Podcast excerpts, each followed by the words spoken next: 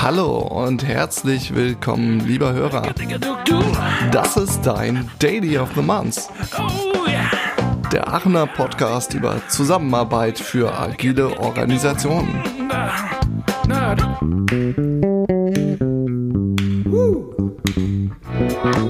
Was? Agile? Agile und Kram? Du laberst, du laberst. Ich hab keine Ahnung, was das heißt. Erklär mal verständlich, Mann. Herzlich willkommen zur Folge 8, aber bitte mit Soße, äh, Soße. Ähm, darf direkt zu Anfang verraten, nein, heute geht's nicht um die Sozialdemokratische Partei Deutschland. Wir unterhalten uns heute über Zusammenarbeit mit Sozialarbeitern und damit auch schon ein Hallo an die heutigen Gäste, Stefan Klein und Matthias Schreiber. Also in kurz, Hallo Stefan und Matze, schön, dass ihr hier seid. Hallo, freue mich hier zu sein. Hallo, schön hier zu sein. Ja, wunderbar. Und auch ein herzliches Hallo an meinen geschätzten Kamerado Markus. Hallo Markus. Hallo, guten Abend. Und hallo ihr beiden. Hallo. Hallo. Perfekto. Ja, letzte Folge haben wir uns äh, zum Thema Scrum Drum Rudiments mit dem Andreas Wittler unterhalten. Da ging es so um Mentoring, Gruppenarbeit im agilen Sinne. Und da waren wir eigentlich so ein bisschen irgendwo in unserer Heimat. Das waren äh, größtenteils Teams in der IT-Welt, äh, Entwickler, äh, über die der Andreas da auch gesprochen hat. Und heute haben wir gedacht, gehen wir noch mal so ein bisschen aus unserer Komfortzone raus versuchen noch mal so einen Perspektivwechsel hinzukriegen. Das hatten wir ja auch schon vor zwei Folgen mit den Lehrern ähm, mal angegangen. Und warum haben wir uns gerade die Sozialarbeit geschnappt als Branche? Ähm, der Gedanke war, in der IT-Welt war das gefühlt vor einiger Zeit mal ein riesen Step so. Das war so ein Schockwelle, krass, da gibt's jetzt auf einmal ITler, Entwickler und die unterhalten sich über Zusammenarbeit und das, das Miteinander und so weiter äh, und schreiben auf einmal so Sätze an die Tafel wie People over Process. Und ähm, wenn wir jetzt mal so aus unserer naiven Perspektive sprechen, im Berufsfeld der sozialen Arbeit hätten wir jetzt mal erwartet, das müsste ja eigentlich schon so in der Ursuppe eingerührt sein. Wenn man da so Wikipedia-Sniffing betreibt, äh, eine Profession, die versucht, praktische soziale Probleme zu lösen, zu lindern oder zu verhindern. Oder, das fand ich auch sehr schön, der Begriff des Sozialen setzt die Gruppe als Handlungs Voraussetzungen voraus. Ähm, ja, also man hört, eigentlich sind wir da genau bei unserem Thema, über das wir eh schon die ganze Zeit hier reden im Podcast. Und soweit vielleicht zur inhaltlichen Begründung. Ähm, die ganz persönliche Motivation äh, kann ich noch nennen. Für mich seid ihr beiden nämlich in der Tat Autoritäten. Ähm, also uh. Menschen, vor denen ich einen Heidenrespekt habe. Ja, jetzt dürfen alle mal laut, laut aufatmen. Endlich äh, einer. genau, und ich kann es sogar begründen. Bin ich jetzt gespannt. Ich klebe nicht nur eine Plakette dran. Ja, okay. Äh, den Stefan durfte ich kennenlernen vor einiger Zeit. Äh, ich habe es doch mal versucht heute nachzuschlagen. Man findet kaum Spuren von uns im Internet. Aber es gab damals mal dieses äh, verrückte Mammutprojekt hier in Aachen, einen drei Fragezeichen Vollplayback-Film zu drehen. Äh, mit so einer ganzen Horde von Freiwilligen. Ich glaube, es waren auch viele Sozialarbeiter dabei. Ja. Und äh, du warst irgendwie so gefühlt aus meiner Perspektive so der Mittelpunkt von diesem riesen Ameisenhaufen so ein bisschen. Du hast so, so eine gewisse Papa-Figur. Ich glaube, da zwickt es jetzt wahrscheinlich so innerlich ein bisschen. Nee, das aber stimmt so schon. Hat aber bestimmte Gründe, die ich dir erzählen kann, gleich, wenn du willst. Okay, kannst, können wir schauen, wenn wir da hinkommen. Und das, was mir so viel Respekt eingeflossen hat, war, wie du die Sache auch immer wieder so angeschoben hast durch dieses, äh, also ein immer währender sprudelnder Quell von Kreativität und Motivation. So habe ich es mal für mich zusammengepackt. Und für mich war das eigentlich damals so das Paradebeispiel für irgendwie ungeplante Gruppendynamik. Also total äh, coole Erfahrung und cool, was wir da äh, auch auf die Beine gestellt hatten, unter nicht immer leichten Umständen und alles komplett auf freiwilliger Basis. Und der Matze, den kenne ich auch durch ein Riesenprojekt, dem ich mich auch bis zur Corona-Zeit einmal die Woche widme. Nennt sich Band und ich habe es äh, hier mal besser rausgefunden. 2014 am 17.11.13.37 Uhr hast du mir geantwortet auf meine Anzeige, hey, suche Leute, die mich in einem Proberaum ertragen. Und äh, wir haben uns dann fast zwei Stunden lang eingeschlossen, ein Bassist und ein Schlagzeuger, die zwei Stunden lang gejammt haben und trotzdem Spaß bei der Sache hatten. Äh, das hat mich schon unglaublich begeistert, hat vermutlich mit deiner Könnerschaft an den vier Seiten zu tun und wird meiner Meinung einzig getoppt durch deine Hilfsbereitschaft und Zuverlässigkeit und den wunderbar grenzwertigen Wortspielen. Und das äh, wollte ich euch vorneweg einmal auf den Weg geben. Ähm, ihr seid einfach interessante Menschen. So viel zum Intro von mir. Markus, ich würde dann eigentlich das Zepter dir überreichen und dann meinen Redeanteil auch deutlich runterdrosseln. Ja, danke. danke für die Einführung von unseren Gästen. Ähm, das wollen wir jetzt aber auch noch ein bisschen von euch hören, wer ihr seid. Wir hatten am Anfang die Frage gestellt, sucht euch doch mal euren, euer Lieblingsmusikstück aus und versucht euch mal darüber vorzustellen. Wer seid ihr denn? Stefan, magst du anfangen? Das kann ich gern machen. Ähm, ich habe als Lieblingsmusikstück von Feine Sahne Fischfilet Niemand wie ihr. Und für mich hat das mit meinem Job insofern zu tun oder mit meiner Haltung gegenüber meinem Job, das nicht auf die Gruppe bezogen, sondern auf den Einzelnen. In dem Lied geht es ja um, äh, um den Sänger, der seinen Eltern dankt. Und ähm, am Schluss sagt er den Satz, wenn ich mal äh, Kinder habe, will ich so sein wie ihr. Und dann sagt er, ich find's scheiße, was du machst, aber ich stehe zu dir. Und das ist ein Satz aus der sozialen Arbeit für mich, der für mich mich am weitesten gebracht hat in der Arbeit mit Kindern und Jugendlichen, die sehr belastet waren und die dadurch auch sehr verhaltensauffällig waren und die nirgendwo richtig reingepasst haben. Nämlich diese Frage, wie kann man die wertschätzen? Ja, trotz all der Scheiße, die sie gebaut haben und auch trotz all dieses komischen Verhaltens, das sie immer zeigen. Und da ist es so diese Trennung von Person und Verhalten und die in diesem Song, in dieser Zeile so schön beschrieben ist. Ich find's scheiße, was du machst, aber ich stehe zu dir. Und das war für mich so, das ist für mich so ein Leitsatz oder ja, also die Trennung von Verhalten und Person in der sozialen Arbeit, in der Beziehungsarbeit mit ja, mit jedem, mit dem ich da arbeite. Mhm. Dankeschön. Ich habe mir, du hast den, den, den, das Lied, ich habe mir das mal angehört und äh, ich war gespannt auf den, auf den Bezug. Dankeschön. Also du bist Sozialarbeiter, wo arbeitest du? Ich ähm, war lange Jahre rein freiberuflich tätig. Ich bin noch Antigewalttrainer äh, noch und Kinderpsychodramatherapeut inzwischen geworden noch, was auch was ganz Tolles ist. Also ich war sehr vielseitig unterwegs, aber die meiste Zeit, also angefangen habe ich in der Einzelfallhilfe, zehn Jahre und dann hat es mir da gereicht und dann habe ich mich eher in die Gruppenarbeit gestürzt tatsächlich und habe lange Jahre, 14 Jahre jetzt ähm, junge Freiwillige begleitet während ihres Freiwilligenjahrs in ihren Kursgruppen, die fünf Kurswochen haben, ein Jahr lang und da lernt man einfach wahnsinnig viel über Gruppe. So und das hat mich sehr geprägt, was Gruppe angeht und wie mit Gruppen zu arbeiten ist.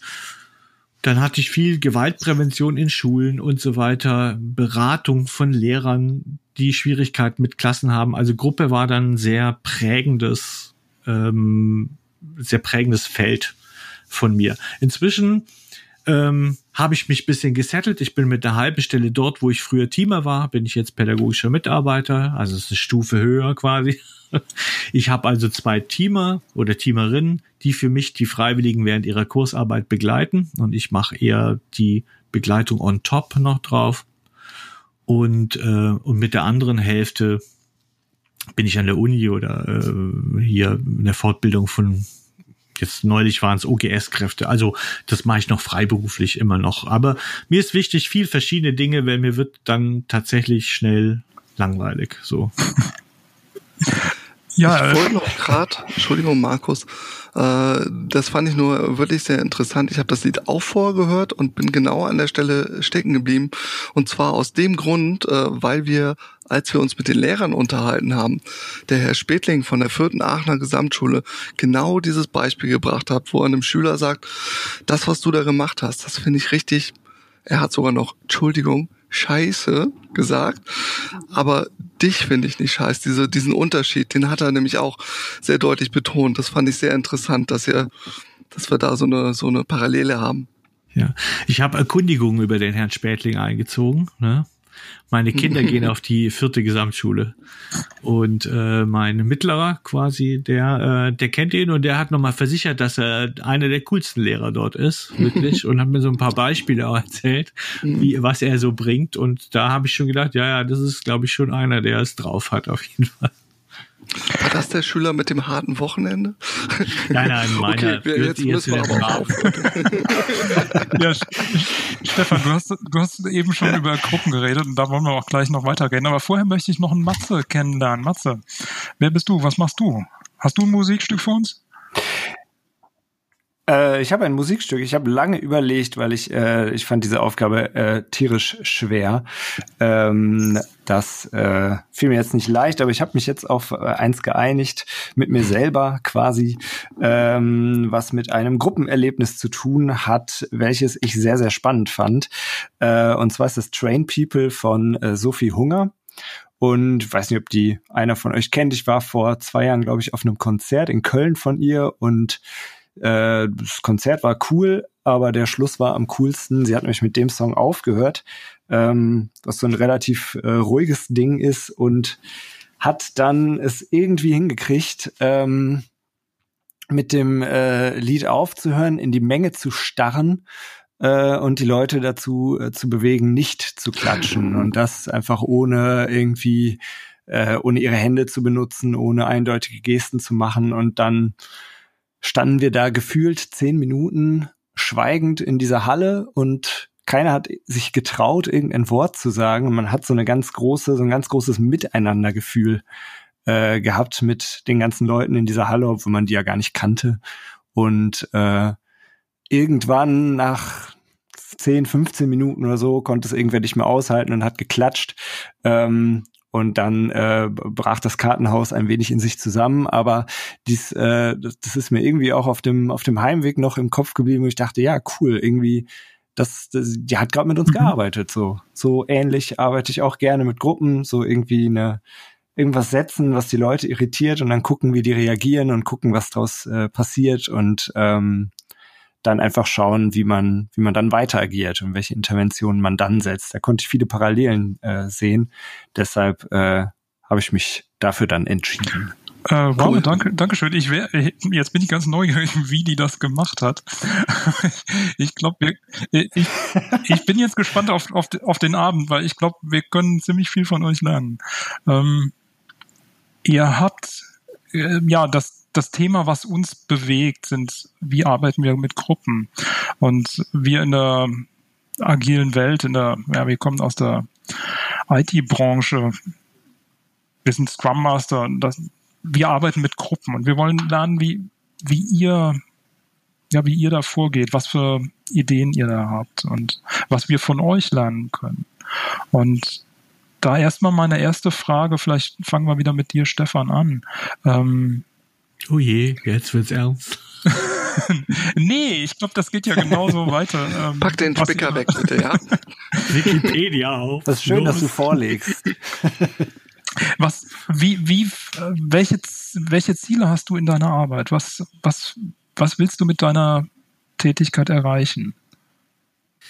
Also, ähm, wenn ich jetzt, ich beschränke mich jetzt mal auf meine Freiwilligen, ja, so als Beispiel, so, wenn die, ähm, die machen ein freiwilliges soziales Jahr einen Bundesfreiwilligendienst und da haben sie so für sich das Ziel, eigentlich erstmal ein Jahr unterzukommen. Im besten Fall so sich zu orientieren. Und ich habe eigentlich ein ganz gemeines Ziel, weil das, das kennen die gar nicht, ja.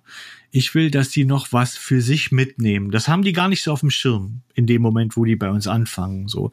Aber wir arbeiten in der Gruppe, vor allem in den Kurswochen, stark darauf hin, nochmal den Fokus auch äh, wenn sie ihre eigene Arbeit Revue passieren zu lassen, wenn sie erzählen, auch von ihren Schwierigkeiten, die sie auf der Arbeit haben, auch nochmal zu gucken, was sind da für äh, Dinge, die du da für dich rausholen kannst. Ja, so, also wo sind Lernfelder vielleicht? Also wo kannst du deine Handlungskompetenz steigern?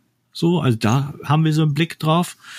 Dann geht es auch nochmal um die Erweiterung so der Selbstkompetenz, also dass sie auch nochmal ein bisschen was über die, die, die, die Rückmeldungen, die sie auf der Arbeit kriegen, sind ja auch nochmal ein Spiegel von dem, was sie so reingeben. Und das versuchen wir mit ihnen zu reflektieren. Und dann ist ein ganz großer Teil tatsächlich das, ähm, und ich glaube, inzwischen hat das so einen Seltenheitswert, dass es fast schon in den Zoo könnte, ja, ähm, dass wir Gruppe mit denen üben. Also wie funktioniert denn ein Zusammenleben in Gruppe? Die müssen eine Woche, also fünf Wochen am Stück, aber immer eine Woche mit Übernachtung müssen die als Gruppe gemeinsam verbringen und sie legen auch die Themen fest, die sie bearbeiten. Also das ist sehr selbstbestimmt, würde ich sagen. Nicht selbst organisiert, das finde ich ist was anderes, es ist eher sehr selbstbestimmt. Und das ist auch noch ein ganz großes Ziel, also die Erweiterung der Gruppenkompetenz, also das Leben in Gruppen. Wie, wie, wie bin ich in Gruppe? Wie können wir Kooperation organisieren zum Beispiel? Ja, ähm, wie erlebe ich mich? Wie werde ich von den anderen wahrgenommen? Was ist da die Differenz zwischen Fremd- und Selbstwahrnehmung? Das sind so im Groben, würde ich jetzt mal zusammenschustern, die großen Ziele, die sich dann in viele kleine zerfasern. Mhm ja, das, das sind ja schon ganz viele Begriffe von Gruppe und wie ihr die Arbeit mit der Gruppe seht. Matze, wie siehst du das? Wie ist deine, was ist dein Ziel in deiner Arbeit? Mein Ziel, ja, das, das deckt sich ein bisschen äh, mit dem von Stefan Überraschung. ich, äh, ich muss sagen, ich habe damals selber so ein, äh, ein freiwilliges soziales Jahr gemacht und hatte diese Kurzwo äh, Kurswochen. Ähm, ich glaube auch fünf Stück und das war so das erste Mal, dass ich auch wirklich mit Gruppe in äh, Berührung gekommen bin und Blut geleckt habe. Ähm, ja, und jetzt mache ich das selber professionell mit anderen, äh, anderem Klientel. Ähm, äh, zum einen, mir fällt gerade auf, ich habe gar nicht gesagt, wo ich arbeite und was Hier ich so ist mache. die Stelle. ähm, aber das, das spielt ja eine Rolle durchaus beim Ziel. Ähm, und zwar arbeite ich bei der Suchthilfe in Aachen. Äh, das ist eine Einrichtung für, für Suchtkranke, eine Beratungsstelle. Und äh, dort leite ich eine Gruppe für Menschen, die ein Problem haben mit pathologischem Glücksspiel und pathologischem PC-Internetgebrauch, also Glücksspielsucht und Online-Sucht, wenn man so sagen will, ähm, und die was verändern wollen. Und im Prinzip geht's gar nicht darum, dass die jetzt äh, unbedingt abstinent davon werden sollen oder dass die ähm, von sich aus da irgendwie äh, etwas wollen, von dem wir denken, das wäre gut für die, sondern dass sie ihren eigenen Weg finden, dass die selber in der Gruppe, im Kontakt mit anderen und im Austausch mit anderen ähm, lernen, was ihr Weg ist und was ihr Weg sein kann, mit dieser Erkrankung umzugehen. So. Ähm, ich habe noch zwei weitere Gruppen. Das sind Gruppen mit Kindern. Ähm, ich arbeite nämlich auch noch beim Feuervogel. Das ist auch eine Einrichtung der Suchthilfe für Kinder von Suchtkranken. Ähm, und da ist tatsächlich eher dieses äh, soziale Lernen noch mal mehr im Vordergrund. Ähm, Kinder von äh, Suchtkranken haben oft oder ja, es ist quasi ein, ein Präventionsangebot, was äh, dafür sorgen soll oder wo so unser großes Ziel ist, dass die Kinder ihre Handlungsmöglichkeiten, die sie haben, die sie erlernt haben, ähm, erweitern können, um später einfach mehr Möglichkeiten zu haben als ihre Eltern. Ähm, die Forschung zeigt halt, dass ein, ein Großteil von Kindern von Suchtkranken später selber äh, suchtkrank werden kann oder eine erhöhte Wahrscheinlichkeit hat. Und wir denken, wenn wir innerhalb von Gruppen mit sozialem Lernen diese Möglichkeiten erweitern, ähm, auch Gefühle zu äußern, Ängste zu äußern ähm, und miteinander umzugehen und halt nicht aus dem Konflikt äh, rauszugehen, sondern den Konflikt vielleicht auch durchzustehen, ähm, dass daraus halt ganz viel erwachsen kann, was man später im Erwachsenenleben brauchen kann, äh, so dass man keine Suchterkrankung entwickelt. Mhm was ja, genau, ja. Ja, super. Vielen Dank. Ich hoffe, das ist deutlich geworden. Ich war jetzt ein Och. bisschen äh, konfus. Doch, doch. Also ich hatte das für mich, Gut, gut. ist es klar geworden. Würde dann direkt äh, auch mal auf das eingehen, was äh, ihr uns vor der Folge reingegeben habt. Wir haben euch gefragt, habt ihr denn Fragen an uns? Äh, gibt es Dinge, die euch interessieren würden, wenn wir hier jetzt zusammen ein Gespräch führen? Und da kam von dir, Stefan, äh, eine Frage, nämlich du fragtest mich, ähm, dieses Agile, das wäre dir immer noch nicht so ganz klar, was das überhaupt äh, so genau sein soll. Mhm. Und da wollte ich nochmal ähm, fragen, vielleicht kannst du es nochmal selber formulieren. Ähm, was ist es denn, was dir unklar ist oder was hast du überhaupt über dieses Thema Agile verstanden? Vielleicht weiß ich, inwieweit der Matze das auch kennt. Ähm, ja, was verstehst du darunter? Wo hast du noch Unklarheiten zu dem Thema? Ja, das ist echt, das ist echt schwierig, weil ich habe so äh, immer mehr das Gefühl, dass ich eigentlich alles schon weiß und nur auf dem Schlauch stehe irgendwie so. Aber ähm, es ist so für mich so die Frage, ja, ähm, was war so, ähm, ja, was war so die Notwendigkeit, dass jemand so das Agile erfunden hat für die Welt der Wirtschaft sozusagen. Also ich mache es mal einem Unterschied klar. Wenn ich sage, ich arbeite mit einer Freiwilligen, die sollen Gruppe lernen, dann ist das das Ziel, ja, also letztendlich. Aber ich denke, in der Firma soll es ja eigentlich immer sein, dass letztendlich am Schluss ein gutes Produkt bei rauskommt, ne? Also und ähm, das ist letztendlich, ähm, du hast dann immer gesagt, Agile ist, eine, das ist eher so eine Haltung auch so, ne? Aber irgendwie muss es ja auch was sein, was man dann lernt. Also irgendwie müssen es ja auch Methoden sein oder oder oder bestimmte Verfahrensschritte oder oder keine Ahnung. Also vielleicht lege ich jetzt auch Mhm. voll daneben. Also das Ja, ich würde vielleicht eine Sache mir da rauspicken, ähm, die ich ziemlich entscheidend finde. Äh, ich glaube, der, der Kerngedanke hinter dem Agile ist, du kannst in, äh, bei einer komplexen Aufgabe, wie es dann zum Beispiel bei der Softwareentwicklung wäre, kannst du nicht einfach so ein komplettes Entwicklungsprojekt durchplanen. Ähm, du musst einen besseren Weg finden, mit Veränderungen, mit dem Drehen der, der Erdscheibe klarzukommen. Und vor diesen Agile-Gedanken war es halt in der Softwareentwicklung ganz klassisch. Man nannte das Wasserfallmodell. Das heißt, man hat irgendwie am Anfang sich hingesetzt, eine riesen vollgeschrieben mit dem Kunden, was der Kunde denn meint, was er braucht. Auch sehr gefährlich. Äh, Wie soll der Kunde manchmal bei so komplexen Dingen wissen, was er da konkret haben will? So, dann hat man diese ganzen Anforderungen aufgeschrieben, hat einen riesen Projektplan geschrieben, der über ein Jahr oder wie weit auch immer gegangen ist, um dann zu merken, dass man vielleicht schon nach dem ersten Monat eigentlich das ganze Papier, was man vollgeschrieben hatte, wieder in die Tonne drücken kann. Dann hat man dadurch ziemlich viel Zoff vielleicht mit dem Kunden gehabt, Frust in der Umsetzung. Wir haben jetzt ganz viel für die Tonne gearbeitet. Und dann haben sich irgendwann mal ein paar Entwickler, äh, ein paar Koryphäen auf dem Gebiet zusammengesetzt, haben gesagt, so kann das nicht weitergehen. Wir brauchen einen neuen Weg, wie wir hier an die Erarbeitung von Softwarelösungen rangehen. Und das war so die Geburtsstunde dieses, ich nenne es mal, agilen Gedankens. Das war, oder ich würde es festmachen, auch mit diesem Agile Manifesto davor gab es noch andere Bereiche und Gedankentheorien, die da mit reinspielen. Aber das ist so für mich äh, die Geburtsstunde oder wo ich so den Grund für Orte, wo dieses Agile entstanden ist. Markus, hast du da vielleicht noch eine Ergänzung zu dem Bereich?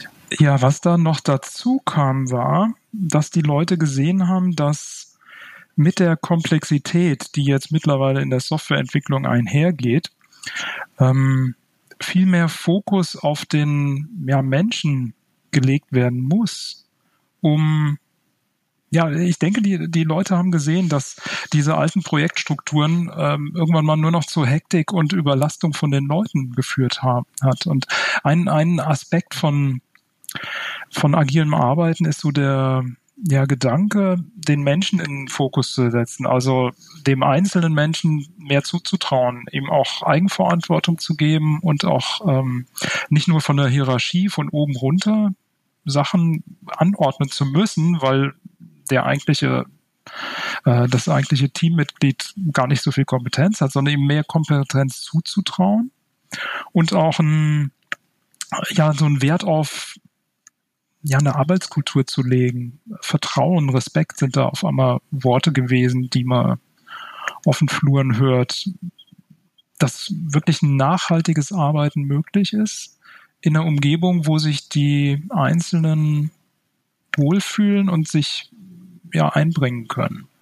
Und ich denke, das ist ein wichtiger Aspekt und das ist auch was, wo wir gesehen haben, ja, da haben wir einen, einen Berührungspunkt zu dem, wie ihr arbeitet in der, in der Sozialarbeit. Mhm.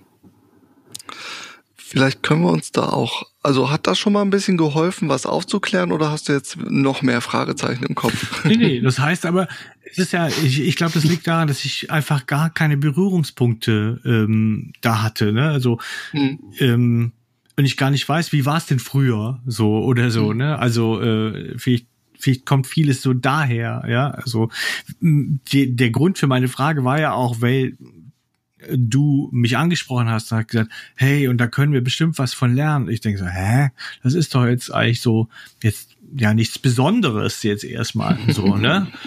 äh, wo ich so sagen würde. Aber ich, ich sehe das ja auf der anderen Seite auch. Ich eine, eine Freundin von mir, die hat das äh, auch nochmal das ähm, agile die auch gelernt und arbeitet jetzt auch in Berlin bei so einer Firma und die hat auch nochmal gesagt, das ist ganz ganz viel von dem, was du mir erzählst, was du in deiner Arbeit machst, wo ich so denke, ja, okay, das ist halt, ähm, ja, scheinbar gab es da halt Überschneidungen, hat halt einer gehört, vielleicht gar, gar nicht mal schlecht oder sowas, aber das ist so eine, ja, Revolution, dass ja ein Manifest dann dahinter steckt, das habe ich vielleicht einfach auch gar nicht so mitgekriegt.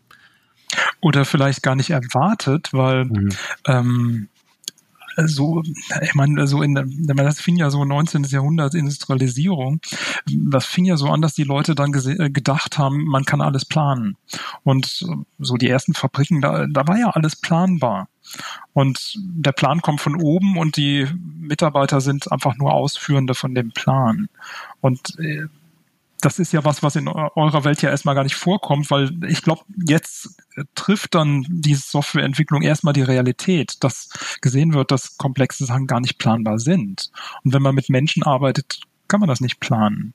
Und da sind wir jetzt angekommen. Und ich glaube, wir haben das jetzt erst kapiert, dass wenn man wirklich zusammenarbeiten will, man nicht von oben einen Plan machen kann, sondern die Produkte nur durch ein Miteinander, durch einen Austausch entstehen. Und ich denke, das war in, im Bereich der Sozialarbeit schon immer ganz klar. Ähm, und wir kapieren das jetzt erst. Das ist, ist ein total nettes Lob. da muss ich also dagegen halten. das ist nicht alles Gold, was glänzt. Also ähm, ich glaube, dass das, also dass da, äh, dass natürlich bestimmte Methoden den Mensch in den Vordergrund stellen, das ist klar. Aber es ist so, ich, ich muss das unterscheiden. Wenn ich in meiner Arbeit den den, den, mit dem ich arbeite, der ja mein Produkt in Anführungszeichen ist, in den Mittelpunkt stelle, ist es ja nochmal was anderes, als ob ich jetzt mich in meiner Arbeit, der ich bin, in den Mittelpunkt stelle. Und natürlich färbt es so ein bisschen ab, klar. Also, und glaube ich, sind auch soziale Teams, nochmal, und vielleicht muss da auch mal Matze was zu sagen, glaube ich, sind soziale Teams natürlich auch achtsamer untereinander, aber auch mit, natürlich mit den mhm. Nachteilen auch, dass sich soziale Systeme dann geneigt sind, sich eher um sich selbst zu drehen, ja. Ähm, also, dass dann vielleicht oft das Produkt dann manchmal vernachlässigt wird, ohne da jetzt zu sehr ins Klischee gehen zu wollen oder so, ne, aber Okay, ohne da jetzt zu sehr. Dann gibt's endlose Teams und endlose du verstehst mich mal. Ah, perfekt. ne? Genau. Wunderbar. Ich glaube, da leuchten wir gleich auch noch was näher rein. Ähm, ich blick mal so ein bisschen äh, gerade auf die Uhr und versuche uns noch ein bisschen äh, weiterzuführen. Ähm, denn was vielleicht ähm, diese agile Gedanke und Haltung, es gibt da natürlich auch konkretere Dinge, die daraus entstanden sind. Ähm, nennt sich dann so Rahmenwerke wie beispielsweise Scrum ist ein recht bekanntes davon. Und was vielleicht auch ein Novum war äh, durch diesen agilen Gedanken, da gab es auf einmal eine neue Rolle, die nennt sich Scrum Master. Und das ist äh, dann auf einmal eine Person in einem Entwicklerteam, die dann halt mal äh, wirklich sich fokussiert um die Menschen, um die Gruppe, um die Teamarbeit kümmern soll und schauen soll, wie sind hier die Gruppendynamiken, die auch vermitteln soll zwischen äh, anderen Organisationsteilen, ähm, den sogenannten Stakeholdern, die stellvertretend für die Kunden stehen und der halt schaut, dass die Gruppe sich gut entwickelt, dass die so ein bisschen geschützt wird und dass die ja so ein bisschen gecoacht wird, auch in dieser Zusammenarbeit auf Augenhöhe. Und da haben wir gedacht, hm, das könnte ja eigentlich auch schon, also also wenn ihr mich fragt, ist das so eine Art Sozialarbeiter im IT-Team. Weiß ja nicht, wie, wie ihr ja, das, das klingt ein wenig so. Mhm. Also ich, ich weiß, als du äh, mir das erste Mal, ich, irgendwann habe ich ein wenig zu oft in der mhm. Probe das Wort Scrum Master äh, gehört und habe einfach mal nachgefragt, Chris, was ist, was ist das? Und äh, nach deiner Erklärung dachte ich, ja krass, das, das ist ja meine ist, Arbeit. Äh, das, das klingt echt wie soziale Gruppenarbeit. Das klingt ein wenig wie meine ja. Arbeit. Das ist ja verrückt. Also man macht irgendwie Mediation. Äh, natürlich wird's nicht äh, nicht so ablaufen mhm. wie meine Arbeit, aber ähm, es, ich sehe schon viele Parallelen irgendwie in dem, was du, äh, was du so mhm. erzählt hast. Ähm, und was mich interessiert ist, was, was, was braucht es, um ein Scrum Master zu werden? Also wie, wie lernt man das? Was ist das für eine Ausbildung? Was mhm. lernen die? Ähm, das würde mich mal sehr ja, interessieren. Da würde ich aber glatt sagen, ähm, damit wir auch noch mehr von euch hören. Aber ähm, wir gucken mal, ob wir, ob wir am Ende dazu noch Zeit haben. Ansonsten hätte ich eine wunderbare Folge, nämlich die vom letzten Mal auch. Da haben wir nämlich genau sowas besprochen. Ähm, vielleicht haben wir später noch Zeit. Ich würde aber hier ähm, gucken, dass wir nochmal überschwenken, wenn ihr einverstanden seid, weil ich glaube, sonst werde ich hier ganz viel dazu erzählen und dann kommt ihr gar nicht mehr zu Wort. Okay, wir sind ja neugierig am Berufsweg. Das ja, ist ich, super. Ich, ich würde da noch genau. ganz kurz einen Kommentar zu geben, weil das fand ich jetzt nämlich spannend. Ähm, weil ich denke, wie wird man Scrum Master?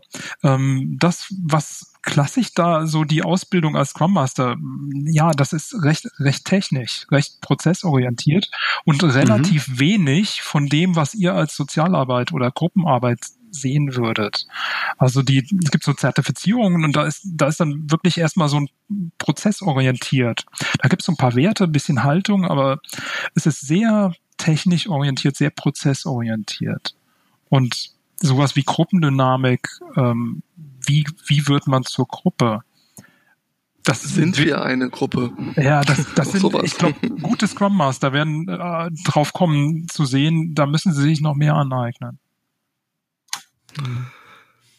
Das jetzt aber nur mal so ganz kurz. Ich, ich, das ist eine ganz spannende Frage also wenn wir so über die Parallelen reden, da ging es mir auch wie Matze. Ich habe ne, natürlich, wenn man sich das so anhört über Scrum Master, dann denkt man, okay, das scheint so eine Mischung. Also wenn ich es in meine Sprache, in meine Berufssprache übersetzen müsste, muss mich korrigieren, Matze, wenn du es anders siehst, ist das auch so ein bisschen so eine so so eine Mischung aus Coach und Supervisor, ja. Äh, letztendlich also jemand, der quasi an dem Prozess selber, ja, der Produktion nicht teilnimmt, ja, mhm. aber der den anderen die Möglichkeit gibt, ja, äh, ihre Zusammenarbeit zu verbessern, in dem Sinne, dass er nach den Befindlichkeiten schaut, dass er danach schaut, was ist eigentlich das Problem hinter dem Problem. So. Mhm. Und das ist natürlich eine klassische Berater- oder Coach Geschichte, wie es ja neue, neue äh, Deutsch dann ist, oder wie ein Supervisor arbeiten würde. So. Und ähm, na, da gibt's, da sehe ich, kenne ich auch Parallelen, aber die Zwecke sind natürlich andere. Ne? Wenn ich mit einer freiwilligen Gruppe arbeite, die haben kein Produkt am Ende. Also Produkt mhm. sind sie automatisch. Und das ist natürlich noch schwieriger, da zu steuern, dass das auch jeden für jeden so passt. Ne?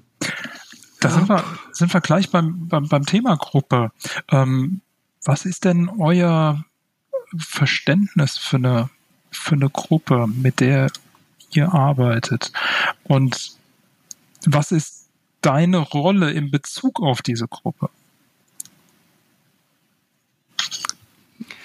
Vielleicht diesmal der Matze. Hm, ja, ich, äh, ich sortiere mich noch. ich fange mit der Rolle an. Ich, ich fange ich fang mit meiner Rolle an. Ähm, ich denke, dass, dass ich als Gruppenleiter eher als, ja, als eine Art Katalysator halt fungiere. Ne?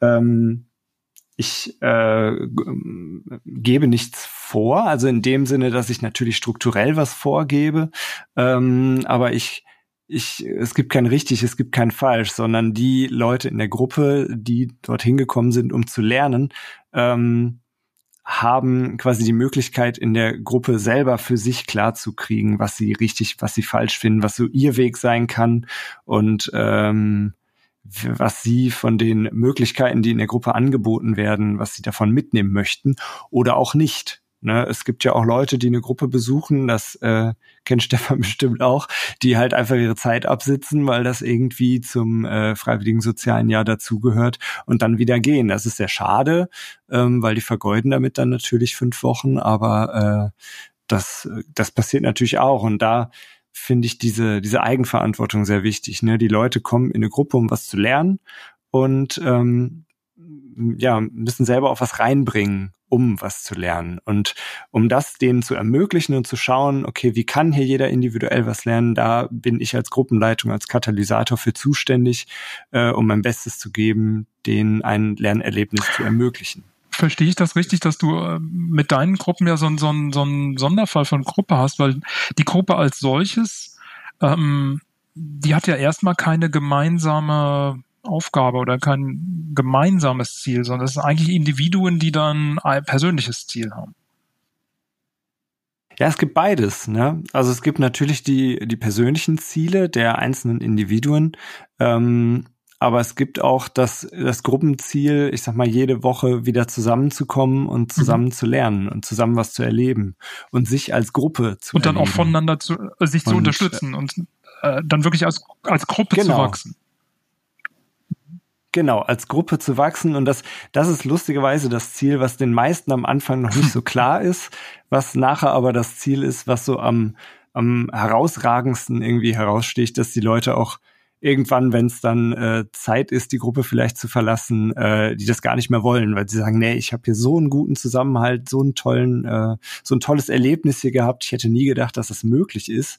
Ähm, ich will jetzt hier nicht weg. Ist das, ist das so der Gedanke, dass ähm, du ja nicht der Einzige in der Gruppe bist, der jetzt einen Beitrag leistet. Du erzählst, du bringst denen bei, wie sie sich, äh, wie sie weiterkommen können, sondern jeder Einzelne leistet einen Beitrag zu der Gruppe, indem er den anderen auch was geben kann. Genau, also jeder ist ein Experte und ich versuche meine mein eigenes Expertentum, äh, was ja in so einem Bereich auch gar nicht so groß ist, äh, möglichst zurückzuhalten und eher den Prozess mhm. zu steuern. Also mehr auf die Kommunikation zu achten, weniger auf den Inhalt. Okay, Stefan, wird das äh, die Frage auch mal an dich stellen? Ja, da kann ich mich nur anschließen. Da sind unsere Gruppen tatsächlich, obwohl sie ja so unterschiedlich sind von den Klienten quasi, sehr, sehr ähnlich. Ne? Das ist einfach so, wie, wie ähm, am Anfang besteht dieses Bedürfnis auch nach Gruppe noch gar nicht da. So, da ist, äh, da sind die Gruppenziele eigentlich schon eher die, wie arrangieren wir uns hier, damit wir uns nicht gegenseitig an die Gurgel gehen. Da ist jeder vorsichtig. Ja, also das passiert, das steht nicht wirklich im Raum, aber ähm, weil die sind ja in der Regel alle nett, aber doch haben sie alle Angst. Sie bringen alle Angst mit und ähm, ihnen Gruppe aber als Übungsraum ähm, zur Verfügung zu stellen und das, äh, sag ich mal, da ähm, begleitend tätig zu sein und reflektierend. Also wenn da zum Beispiel jemand sitzt und der sitzt nur seine Zeit ab, dann kommt es in unseren Gruppen halt auch vor, dass irgendwann die Gruppe das thematisiert, ja, dass die irgendwann mhm. mal sagt, also wir haben das Gefühl, also wir versuchen die dazu zu bringen, sich Feedback zu geben, ja. Ähm, wir haben das Gefühl, du sitzt hier eben nur deine Zeit ab, so wirkst du auf uns, das dem anderen zur Verfügung zu stellen. Und dann ist er, hat er schon was gelernt, weil er plötzlich merkt, wie wirke ich denn in Gruppe? Das wissen die ganz oft nicht. Und wenn wir dann ganz bewusst Feedback anbieten und sagen, wir machen heute Übungen, da geht es ums Feedback und erklären so ein bisschen die Feedback-Regeln, dann sind die auf einmal, jetzt vielleicht nicht ganz am Anfang, da sind die eher scheu, aber dann sind die sehr, sehr begeistert und wollen, können, kriegen gar nicht genug, weil die nach, weil die gerne hören wollen, wie wirke ich eigentlich. So, das ist sehr interessant. Und wenn es in einem wertschätzenden Rahmen passiert, ähm, dann ist es was, was einen sehr weit bringt. Und die Erfahrung, die Matze äh, beschrieben hat, die mache ich auch. In der fünften Kurswoche, in der letzten Kurswoche, ähm, gibt es nicht selten Tränen, weil man sich nicht mehr sieht. So. Und die Gruppe ist hier eine Bühne, um, um zu üben, wer ich bin. Ja, und, und zu gucken, welche Rollen kann ich, welche Rollen kriege ich zugeschrieben? Passt mir das? Kann ich daran was verändern? Wie verändere ich daran was, wenn ich was verändern möchte? Ja. Da, äh, Entschuldigung, ich bin so ein bisschen, äh, ich lasse mich manchmal von so Metaphern reiten. Ich habe gerade gedacht, äh, ihr seid so ein bisschen wie Weinbauern. ihr bringt so die die Weinreben zum Reifen. Also irgendwie, äh, es hatte sowas von einem Reifeprozess, ne? Dass die so unbewusst entwickelt sich da was bei denen durch diese Gruppenarbeit. Äh, und wenn es nur ist, dass dann wirklich äh, ungewollt auf einmal so ein Teamgefühl aufkommt und halt nicht die Gruppe ist wie so Leute, die in den gemeinsamen Bus einsteigen und dann halt irgendwann wieder aussteigen, ähm, mhm. sondern wirklich dieses Wir-Gefühl. Ähm, ja, es ist schon, man kann es schon so nennen, wobei man eine Sache noch wichtig ist, und das wird Matze, glaube ich, genauso gehen. Ähm, der Weinbauer, ja, der ist dann schon irgendwie auch äh, sickig, wenn die, wenn die äh, Traube nichts wird. So. Und wir müssen schon immer klar haben, das ist unsere Vorstellung von was mitnehmen. Für jemand anderen ist das was ganz anderes und der will vielleicht nicht, der will Gruppe auch nicht haben. Und da hat er auch das Recht drauf. Also ähm, das ist einfach mhm. auch nochmal ein ganz wichtiger Schritt. Und ich glaube aber dadurch, dass wir das ausstrahlen, viel, kommt auch dieser Druck nicht, da die beste Rebe aller Zeiten werden zu müssen oder sowas, ja.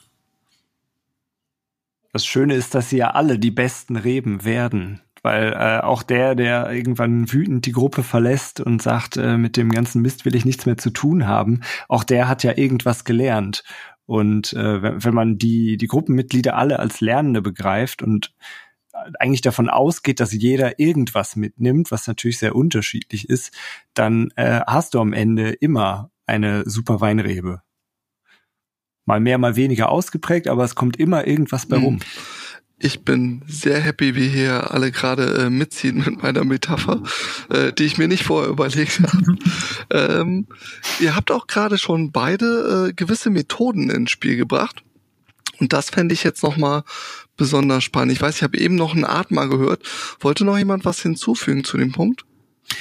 Ähm, jetzt muss ich gucken, ob ich es noch hinkriege, weil das das nochmal inspiriert hat. Ich denke genau, es ist so, ähm, jeder nimmt was mit in, in seinen Möglichkeiten letztendlich und die Beurteilung dessen steht uns halt mhm. nicht so zu, was das ist. Das ist tatsächlich so, genau. wie, wie äh, Matze das sagt. Und wichtig ist aber, dass es eine bewusste Entscheidung ist. Das ist mir wichtig. Also wenn jemand sich raustut, dann nicht, weil alles Kacke ist und wir ja eh doof sind, sondern weil er natürlich schon ganz klar für sich diese Entscheidung trifft. Und das ist dann, wenn jemand das reflektiert hat, dann kann ich mit fast jeder Entscheidung leben, die jemand in Gruppe trifft. Mhm. Okay. Ja. Dann würde ich mal die nächste Frage äh, an den Start bringen. Und zwar die Frage, was kannst du denn überhaupt für die Gruppe bewirken und mit welchen Methoden versuchst du diese Wirkung herzustellen? Ja, ich habe mir am, am, Anfang ein paar Gedanken zu Methoden gemacht, weil äh, du das auch ähm, in deiner Anfrage geschrieben hattest. Äh, und ich habe nochmal drüber nachgedacht und gedacht, ja, okay, die wichtigste Methode, die wir haben, ist eigentlich Beobachtung und äh, Feedback geben. Also mhm. tatsächlich gut beobachten, wie agieren die Einzelnen, wie äh, agiert die Gruppe ähm, und die Gruppe vielleicht auch mal als Einzelnen verstehen und dann zu gucken, ähm, wenn die Gruppe jetzt ein Mensch wäre, wie würde sie reagieren? Äh, und diese Beobachtung reinzugeben, also alles, was man als an, an Beobachtungen selber irgendwie brauchbar findet, das wieder in die Gruppe zu geben und zu gucken, was macht die Gruppe damit, können die was damit anfangen ähm, und daraus wieder eine Hypothese bilden, wieder beobachten und das auch wieder mhm. reinzugeben. Ich glaube, das ist so mit das wichtigste Werkzeug und die, äh, die wichtigste Intervention, mhm. die wir haben. Ja, es ist so, ja, ich, ja, also es hätte da eigentlich nur einen von uns einladen ja, also, äh, Aber wir müssen auch Konflikt führen hier. Wir sind schon sehr einer Meinung. Ja, es ist so, nein, es ist so ein zur ich finde, das ist genau das. Es ist so ein zur Verfügung stellen. Ich krieg Eindrücke und die sind subjektiv, aber ich stelle die zur Verfügung. Nur, ich muss aufpassen. Als Leitung wiegt mein Wort mehr als das von jedem anderen. Also muss ich vorsichtig sein mit dem, wie ich es formuliere. Aber ich, ich stelle was zur Verfügung, einen Eindruck und die Gruppe kann darauf reagieren. Und ich möchte sie animieren und ihr auch ein, ein, ein, ein Setting bauen. Also ich denke nur ein wichtiger Teil von meiner Arbeit ist eigentlich ein Setting zu bauen, in dem die sich wohlfühlen können. Und das hat sehr viel mit mir zu tun. Also sehr viel mit mir in der Leitung. Vor allem am Anfang. Denn ähm, am Anfang ist da ne, diese die viel zitierten fünf Gruppenphasen, kann man ja halten, was man möchte von, aber es gibt zwei sind wahr, und zwar die erste und die letzte. Also die sind auf jeden Fall da. Und in dieser Orientierungsphase ist die Leitung hat die eine exorbitant große Rolle. Ja, so das kann man gar nicht ähm, mhm. unterschätzen. Und wenn da Leute zum Beispiel, wenn ich Teamer habe, die sehr viel Wert auf Selbstorganisation legen und dann in der ersten Kurswoche zu früh die Gruppe laufen lassen möchten, dann geht das oft schief. Dann habe ich am Schluss oder dann habe ich oft eine Gruppe, die verunsichert ist, weil die suchen Sicherheit erstmal. Die trauen sich selber nicht über den Weg und ähm, und die wissen nicht, wie bist du drauf. Und wenn du dich als Leitung quasi vom Acker machst, sagt, ja, regelt ihr das mal untereinander. Also ihr macht jetzt mal hier ihre eigenen, eure eigenen Regeln. Das ist ja voll cool, weil das ist voll emanzipatorisch und so, ja. Ähm, und ich gehe mal weg und ihr sagt es dann und die kennen sich nicht, dann ist das, dann verunsichert die das. Dann ist das für die nicht befreiend mit, wow, endlich schreibt mir mal einer nichts vor, sondern das wird als beängstigend empfunden. Und deswegen ist zum Beispiel das Setting Sicherheit ein ganz, ganz großes Thema. Und ich kann mir vorstellen, in, in, in, in Gruppen, wo es vielleicht noch um mehr geht, wo belastete Kinder sind, ja, wie jetzt vielleicht bei Feuervogel oder so, ne, dass das auch nochmal eine riesige Rolle spielt. Hm. Auf jeden Fall. Also so einen Rahmen setzen am Anfang, das ist, das ist somit auch das A und O. Äh, und ich, da finde ich echt immer spannend, wie, ähm, wie auch so nonverbale Sachen wirken. Also dass man ja als Gruppenleitung seine eigenen Normen und Werte, die man jetzt vielleicht nicht verbalisiert in der Gruppe, ähm, aber die man ja irgendwie lebt und die man ja irgendwie durch seine Wertschätzung und seine Liebe und was man alles in die Gruppe gibt, ähm, damit, damit reinbringt. Ähm, das hat einfach einen enormen Einfluss neben dem ganzen strukturellen, was man am Anfang vielleicht geben muss. Und äh, sich darüber bewusst zu sein, ist auch super wichtig, weil wenn ich ähm, wenn ich nervös bin vor der ersten Gruppe und äh, ich krieg das vor der Gruppe nicht mehr hin und ich bin selber irgendwie mit meinen Gedanken vielleicht auch woanders oder so, dann kriegt die Gruppe das mit. Und das ist gerade am Anfang ist das äh, super wichtig, dass man irgendwie Methoden findet und ähm, Möglichkeiten findet, sich selber als äh, Gruppenleitung irgendwie zu erden und ähm, sich darüber klar zu werden, wie man, äh, wie man wirkt, wenn man gerade mit den Gedanken vielleicht nicht bei der Gruppe ist, ähm, die jetzt aber leiten soll als, als ihr jetzt die, die ganze Zeit über drüber geredet habt, wie ihr mit Gruppen arbeitet, habe ich mir die ganze Zeit vorgestellt, ähm, die Gruppe ist jetzt ein Team von Softwareentwicklern und die ganzen Argumente, die ihr da gesagt habt mit oder die, die, die, die diese diese Entwicklungsschritte, dass dass die Gruppe erstmal sich als Gruppe findet, äh, sich am Anfang gar nicht als Gruppe sieht und gar nicht erkennt, warum sie jetzt da als Gruppe zusammen ist, sondern eigentlich nur da durch will. Und das, das habe ich auf einmal im Softwareentwicklerteam gesehen, wo, wo überhaupt erstmal die Frage ist, warum profitieren wir hier gerade davon, dass wir jetzt ein Team sind? Was, was ist das eigentlich? Und ähm, dann da eine so ein Vertrauen in die Gruppe rein zu entwickeln. Das habt ihr eben so schön erzählt. Da kommen Leute ins freiwillige soziale Jahr und denken gar nicht dran, dass sie da jetzt eigentlich in der Gruppe drin sind und ihr bringt denen das nahe, so, ein, so eine Zugehörigkeit zu der Gruppe zu haben. Und ich sehe das genau in der, in der, in der Softwareentwicklung, wo wir sagen, ja, wir wollen die Leute als Team formieren. Wie, wie schafft ihr das, so ein Vertrauen in die Gruppe, in die, in, reinzukriegen. So einen gemeinsamen, äh, gemeinsamen Zweck zu, zu erfüllen, weil da, in der Softwareentwicklung ist ja das, der Zweck immer das Produkt. Ja, dann müssen wir ja, doch nur das Produkt Zweck entwickeln. Ist oft das, wo es schwierig wird. Also ich gehe jetzt mal weg von den Freiwilligen. Ich hatte mal so eine Gruppe ähm, in einem Schulverweigererprojekt, die ähm, bei Schulmüden äh, Jugendlichen ist es oft so, dass die natürlich wahnsinnig schlechte Gruppenerfahrungen gemacht haben und deswegen nicht mehr zur Schule gehen. Das ist meistens der Fall. Tatsächlich. Also es sind Versagensängste, aber es sind halt auch oft äh, schlechte, also Mobbing oder sonst was. Und da gab es auch die Aufgabe, aus fünf Leute in eine Gruppe zu packen miteinander. Und das war ganz schwer, weil diese Gruppe kein Ziel hatte. Also die haben gefragt, wieso müssen wir das machen? Und es gab keine Antwort drauf, weil man wollte nicht sagen, na ja, du kannst jetzt nicht so gut mit Gruppe, jetzt lernst du mal Gruppe, ne? Weil dann wären die auch sofort abgesprungen. So. Und da muss man sich dann so ein paar Tricks überlegen irgendwie. Und ähm, jetzt hatten wir Glück, unsere, unsere ähm, Jugendlichen ähm, waren auch nahrungstechnisch nicht immer gut versorgt. Das heißt, wir haben da angefangen, miteinander zu essen und zu kochen. Und es hat einen Teil eingenommen und ein Teil war dann immer in Gruppe sitzen nochmal und irgendwas machen. Egal was. Und das einzige Ziel, was es gab, war, dass sie am Schluss ein bisschen Spaß hatten und nur ein bisschen.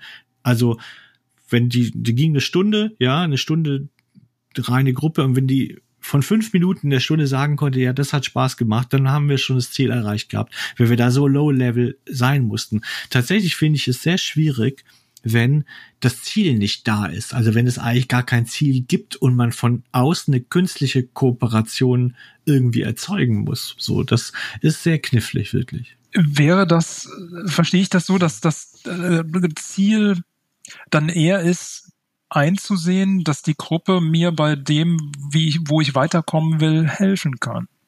Das zu vermitteln. Ist das denn der Punkt? Ja, das, äh, die sollen, eigentlich ist es eher eine Art Gewöhnung. Die sollen erleben, dass Gruppe auch Spaß machen kann und dass das Vorteile haben kann. Der Mensch ist ein Beziehungstier, das steckt in ihm drin. Und der Mensch ist ein Gruppentier. Also selbst die Leute, die die meisten schlimmsten Gruppenerfahrungen gemacht haben, suchen trotzdem weiter Gruppen. Und in den freiwilligen Gruppen zum Beispiel sagen die auch nachher, oh Mensch, so eine tolle Gruppe hatte ich noch nie. Aber diese Sehnsucht ist ja da. So. Nur, wenn man sehr, sehr viel schlechte Erfahrungen gemacht hat, dann, dann ähm, ist man halt sehr, sehr zurückhaltend. Wir hatten auch äh, Jugendliche, die auch gar nicht gegessen haben dort vor den anderen, weil die vor anderen Jugendlichen nicht essen. Weil die Angst haben, dass gelacht wird. So, also weil die so weit geht deren Paranoia. Und da ist es natürlich schwer, ähm, ein Ziel für denjenigen erstmal zu formulieren. Und da ist der geringste Level der, es macht irgendwie Spaß. Und es sind irgendwie Dinge, die lustig sind, weil wir sie in Gruppe gemacht haben. Und da bietet sich oft an, was hält, was, was äh, schafft eine Gruppe, was macht im Inneren den Klebstoff einer Gruppe? Am leichtesten ist es der Außenfeind. Ja, das heißt, wir haben Jetzt hatten wir keine andere konkurrierende Gruppe, wo wir sagen können, boah, die haben das und das gemacht. Guckt mal, damit hätten wir die auch nicht gekriegt.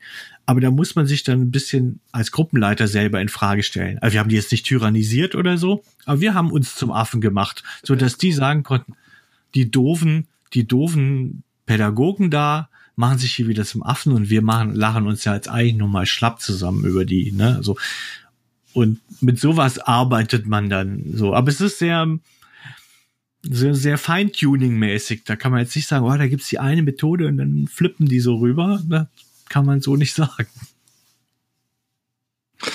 Ich habe gerade probiert, das auch in, in das IT-Team zu übertragen. Inwieweit kann ich da irgendwie äh, da, da diese eine Rolle geben. Wobei äh, so ein bisschen der Andreas sprach ja auch letztes Mal darüber, dass er schon derjenige ist, der die Narrenkappe aufhat. Ne? Und ich glaube, das ist auch ein bisschen so bei so einem Scrum Master. Das kann dann halt auch mal der sein, der mit, mit dem verrückten Spiel für die Retro um die Ecke kommt, wo dann alle am Anfang denken, so, was soll der Quatsch denn jetzt wieder? Ähm, könnte vielleicht reinspielen. Matze, wolltest du da auch noch was zu sagen? ich habe jetzt kein Wortspiel parat, leider. Oh, äh, schade. aber ich denke, dass diese, äh, dass dieser Spaß einfach nicht zu unterschätzen ist, ne, den Gruppe auch machen kann und dass das etwas ist, worüber ähm, so, eine, so, ein, so ein Ziel oder so ein vordergründiges Ziel auch einfach mal schnell vergessen werden kann, wenn man irgendwas findet, was in der Gruppe erstmal Spaß macht und wo die Gruppe dazu befähigt wird oder die Mitglieder befähigt werden, sich kennenzulernen, zu gucken, wer ist denn da eigentlich mit mir im Team und äh, ja, das darf ja auch Spaß machen. Arbeit darf auch Spaß machen. Das ist ja eigentlich eine schöne Erfahrung. Äh, und wenn man von dieser Erfahrung ausgeht und dann vielleicht nochmal in einem Team der Softwareentwickler guckt, äh, was wollt ihr hier eigentlich und in welcher Rolle sitzt ihr hier? Also ihr sitzt ja hier nicht nur als Softwareentwickler, ähm, die jetzt das Projekt XY fertig machen wollen, sondern ihr sitzt hier ja auch als Arbeitnehmer. Und was habt ihr für eine Vorstellung? Was, wie, wie soll Arbeit für euch aussehen? Wie Arbeit soll Spaß machen, Arbeit soll Geld bringen, ja, aber was, was soll das noch? Wie soll der Arbeitsplatz aussehen? Wie soll der beschaffen sein? Da gibt's ja sehr, sehr viele unterschiedliche Vorstellungen in so einer Gruppe. Und äh, die dann auch nochmal zu thematisieren, kann ich mir vorstellen, kann viel dazu beitragen, dass äh, so Leute dann auf einmal erkennen, ja, cool, äh, das, das kann ich in der Gruppe ermöglichen. Das ist jetzt nichts, was, äh, was mir ein, ein, ein, ja, so ein striktes Arbeiten nach Plan B ermöglicht, sondern das ist halt etwas, was äh, wir uns hier erarbeiten können und wo wir einfach eine Chance sehen, uns einen schönen Arbeitsplatz zu machen, der Spaß macht, Geld bringt und wo ich auch noch das Gefühl habe, ich mache was Sinnvolles. Ich denke auch nochmal um den Spaß. Ähm, vielleicht habe ich den gerade so ein bisschen klein geredet als kleinsten Nenner, aber es stimmt schon, wenn ich nachdenke, wenn ich das so jetzt nochmal wirken lasse, auch was Matze gesagt hat, es stimmt schon, wenn ich mir jetzt auch vorstelle oder wenn ihr euch vorstellt, ihr geht ja bestimmt auch auf Fortbildungen oder so, ja, dann ist ja nicht nur der Inhalt dieser Fortbildung der, der darüber entscheidet, ob ihr die als gut empfindet, sondern es sind eigentlich unbewusst diese vielen kleinen Nebenaspekte. Habt ihr nette Leute kennengelernt? War das Essen gut? Ja, äh, so ähm, war die Stimmung wertschätzend? Hat man das Gefühl, man wenn man was gesagt hat, ist man nicht angeguckt worden wie ein U-Boot oder sowas. Also all die Dinge machen ja eigentlich in dieser Gesamtschau nachher aus, ob ich das als eine gute Erfahrung abbuche oder nicht. Und ähm, das spielt eben auch, glaube ich, bei Gruppen eine Rolle, ne? um so zurückzukommen zu diesem, was, wie schaffen wir das? Ja, zum einen glaube ich, die Gruppe selber schafft ganz viel. Man muss ihr nur im Prinzip ein bisschen, naja, wie soll man sagen, das Setting drumrum bauen und die Möglichkeit und die Möglichkeiten zeigen und äh, die es gibt. Und je nachdem, welche Erfahrungen die haben oder so, wird es halt manchmal dann schwierig, weil sie vielleicht misstrauisch sind, ja. Aber ähm, ich glaube, wenn man diese Grundingredienzien nimmt, dann, dann hat man schon eine ganz gute Grundsuppe sozusagen zusammen. Und wie arbeitet ihr mit Gruppen? Ähm, so bei uns ist das immer so die Frage der persönlichen Entwicklung. Es gibt Mitarbeitergespräche, wo, wo einzelne Ziele für einzelne Menschen festgelegt werden. Wie kann ich mich weiterentwickeln? Arbeitet ihr mit den Einzelpersonen, um ja, da ein Gruppengefühl entstehen lassen zu können, dass die einzelne Person eine Gruppenkompetenz kriegt? Oder arbeitet ihr mehr mit dem Gesamtsystem? Hm, ganz klar mit dem Gesamtsystem. Ähm, natürlich kenne ich die Gruppenmitglieder vorher, äh, habe sie ja vorher kennengelernt in Einzelgesprächen. Ähm, aber in dem Moment, wo die Gruppe zusammentrifft, benehmen die sich auch wieder komplett anders. Und äh, das bei Kindern wie bei Erwachsenen so, habe ich die, die Erfahrung gemacht. Ähm, und in dem Moment versuche ich eher das Gesamtsystem zu sehen, weil die Gefahr, die ich sehe, wenn ich auf Einzelpersonen gucke, ist, ähm, dass ich mich um die bemühe und dass ich mich, ähm, dass ich ganz viel arbeite, damit die was machen. Dabei müssen die ja eigentlich arbeiten. So, und die müssen ja in der Gruppe ähm, quasi den, die, die Arbeit vollbringen, sich selber kennenzulernen und da Connections zu machen und ähm, miteinander ins Geschäft zu kommen. Das ist eine Arbeit, die kann ich denen nicht abnehmen und die will ich denen auch nicht abnehmen, weil das auch sehr, sehr schöne Erfahrungen sind, ähm, die die Leute dort machen können.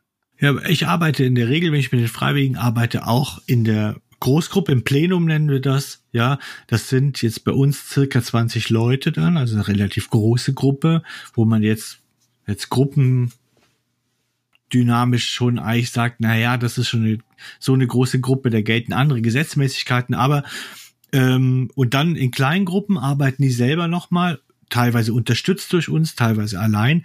Es gibt aber auch Einzelarbeit, die die erstmal so machen. Und es wird aber alles immer in die Gruppe zurückgeholt, sozusagen. Um das dann so einem Beispiel klar zu machen. Am Anfang ist es, mein Weg in den Freiwilligendienst ist eine Aufgabe. Und da kriegen die dann ein Blatt Papier oder ein Bogenpapier und sollen eigentlich mal anhand einer, äh, einer Landkarte zeichnen, äh, wie ihr Weg hierher war von vom Kindergarten hierher. Was war das eigentlich so, ne? Und dann sind da welche, die sind die machen da einen Strich und schreiben fünf Sachen drauf und sind dann fertig. Und es gibt auch welche, die geben sich sehr viel Mühe und machen dann eine, ich, der, der Sumpf der Schwierigkeiten in der fünften Klasse oder sonst irgendwas. Also gehen in die Reflexion erstmal, versuchen das zu übersetzen. Und dann stellen die sich das in einer kleinen Gruppe ähm, vor, mhm. ja, weil das sonst zu viel wäre. Und die anderen haben die Möglichkeit, Rückfragen zu stellen. So. Und ähm, dann in der Großgruppe hängen wir das als Galerie auf und machen eine Vernissage. Es gibt was zu trinken und ein bisschen Knabbereien und machen so eine klassische, mhm. wie in einer Galerie äh, hier irgendwo im äh, Frankenberger Viertel. Ja, so. Ähm, und so versuchen wir mehrere Aspekte halt reinzukriegen. Die Einzelreflexion, dann das Feedback der anderen in einer aber in einem geschützteren Rahmen. Eine kleine Gruppe ist geschützter, als in der Großgruppe zu reden, fällt am Anfang sehr, sehr schwer und dann aber nochmal die Gelegenheit, alles das den anderen zeigen zu können, also auch der gesamten Gruppe zeigen zu können, ohne sich exponieren zu müssen. So. Und das ist gerade am Anfang einfach was Wichtiges, um Sicherheit zu schaffen. Ich äußere mich, ich zeige was von mir, ich kriege positive Reaktionen in der Regel. Also beziehungsweise in der Regel bei uns passiert, also es passiert, ich habe es noch nie erlebt, dass einer sagt, das ist für ein Scheißbild, das du da gemalt hast. Das, ne, also die sind da nicht so irgendwie die Stimmung ist gut und und dann wächst so Vertrauen ineinander und dann wächst auch das Vertrauen darin, dass ich den anderen was erzählen kann und ich krieg ganz ganz gutes, ganz gute Rückmeldungen, mit denen ich was anfangen kann, so.